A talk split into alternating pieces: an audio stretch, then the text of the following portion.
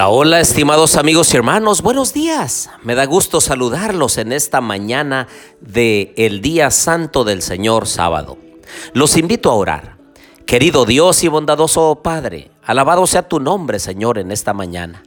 Queremos alabar tu glorioso nombre y también queremos pedirte que nos enseñes a través de tu palabra. Permite, Señor, que tu palabra caiga en el buen terreno del corazón nuestro. Lo pedimos en Jesús. Amén.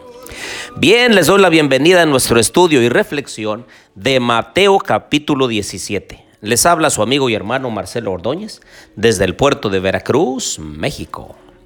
Abran por favor su Biblia en Mateo capítulo 17. Comienza primero hablando acerca de la transfiguración y cómo el Señor Jesús llamó aparte a Pedro, a Santiago y a Juan. Si ustedes recuerdan en el capítulo de ayer, Jesús les prometió a algunos que no gustarían la muerte hasta que hayan visto al Hijo del Hombre viniendo en su reino. Así que el versículo 2 dice, allí se transfiguró delante de ellos y resplandeció su rostro como el sol, y sus vestidos se hicieron blancos como la luz y se les aparecieron Moisés y Elías, que hablaban con él. Y mientras él aún hablaba, una nube de luz los cubrió y se oyó una voz desde la nube que decía, Este es mi Hijo amado, en quien tengo complacencia. A él oíd. Posteriormente Jesús les habla aparte y les dice, por favor, no le digan a nadie acerca de la visión hasta que el Hijo del Hombre resucite de los muertos. Entonces los discípulos le preguntaron, ¿por qué pues dicen los escribas que es necesario que Elías venga primero? Y entonces Jesús les explica que a la verdad Elías sí debía venir primero, pero que ya había venido. Y entonces ellos entendieron, de acuerdo a lo que él les dijo, que se refería a Juan el Bautista de los versículos 14 al 21 habla de cómo Jesús sanó a un muchacho lunático. Cuando llegaron donde estaba la gente, se le acercó un hombre que se arrodilló delante de él diciendo, Señor, ten misericordia de mi hijo, que es lunático, y sufre muchísimo, porque muchas veces cae en el fuego y muchas veces en el agua. Lo he traído a tus discípulos pero no lo han podido sanar. Y entonces Jesús explica la forma en la cual se debe tratar a ciertos problemas. Y nos enseña a nosotros estos versículos que cuando tengamos un problema, una necesidad, una dificultad grande, no debemos de confiar en nuestra espiritualidad, no debemos de confiar en otra persona. Debemos ponerlo en ayuno y en oración de manera que nosotros podamos comprender cuál es la voluntad de Dios y el Señor pueda obrar el milagro que nuestro familiar, nuestra vida, nuestro matrimonio, nuestros hijos necesitan. A estas alturas el Señor Jesús ya les está anunciando cuál era la razón de su venida. Y Él les dijo, el Hijo del Hombre será entregado en manos de hombres y lo matarán, pero al tercer día resucitará. Y ellos se entristecieron mucho. Porque no tan solo los discípulos, sino también toda la gente que escuchaba a Jesús, ellos pensaban que Él venía a restaurar el reino de Israel y devolverlo a su antigua gloria. Resulta que ellos pensaban que los romanos iban a ser echados fuera y entonces la nación iba a ser soberana nuevamente. Pero Jesús les derrumba aquí sus expectativas falsas y les dice, ¿saben qué? Yo he venido para morir. He venido para dar mi vida por los pecadores, por la gente que me acepte como su Salvador personal. Pero no deben tener temor. Resucitaré al tercer día.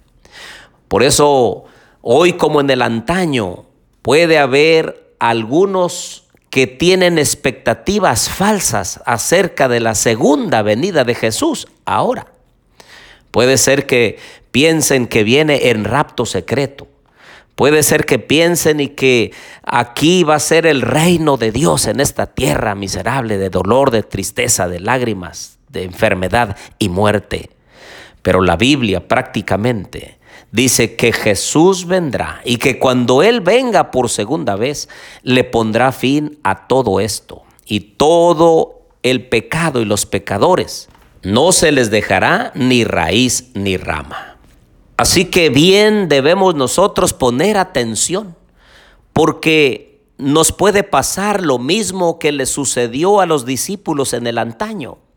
Se les olvidó lo que Jesús les había dicho y cuando lo fueron a aprender y después lo mataron, ellos se entristecieron y pensaban que todo, todo, todo no había valido la pena y entonces sus esperanzas, su fe, su confianza se desvanecieron. Hoy nosotros no tenemos por qué temer del futuro, a menos que olvidemos la forma en la cual Dios ha guiado a su pueblo en su historia pasada. Así que sabemos que cuando Jesús venga por segunda vez, todo esto terminará. Sigue adelante, querido amigo y hermano. Sigue adelante en la lucha, en la batalla de la fe, doblando tus rodillas, buscando a Jesús con todo tu corazón, porque cuando Él venga, todo esto terminará. Y entonces el capítulo termina cuando Jesús le enseña una gran lección a Pedro. Resulta que Pedro entró en el templo y lo paran y le dicen, ¿y qué? Tu maestro no, no paga impuestos. Y él rápidamente dice, sí, sí, sí paga. Cuando en realidad Jesús le dice, ¿sabes, Pedro, de quién se cobran los impuestos? ¿De los hijos o de los extranjeros? Y entonces él dice de los extranjeros. Jesús le dice, entonces los hijos son exentos. En realidad Jesús no debía pagar porque Él era el rey de reyes y señor de señores. Pero nos enseñó, así como a Pedro, una gran lección y le dice, bueno, para que no se escandalicen de nosotros, ve y saca a un pescado y entonces abre su boca y encontrarás una moneda que pagarás tu entrada y la mía. Ah, queridos amigos y hermanos, nosotros también somos hijos del gran rey. Nosotros somos aquellos que el Señor ha traído, ha sacado de las tinieblas a su luz admirable. Y debiéramos comportarnos como verdaderos hijos de Dios, mostrar una diferencia entre lo santo y lo profano, entre lo espiritual y lo carnal. Debiéramos ser dignos representantes de nuestro Padre Celestial. Los invito a orar.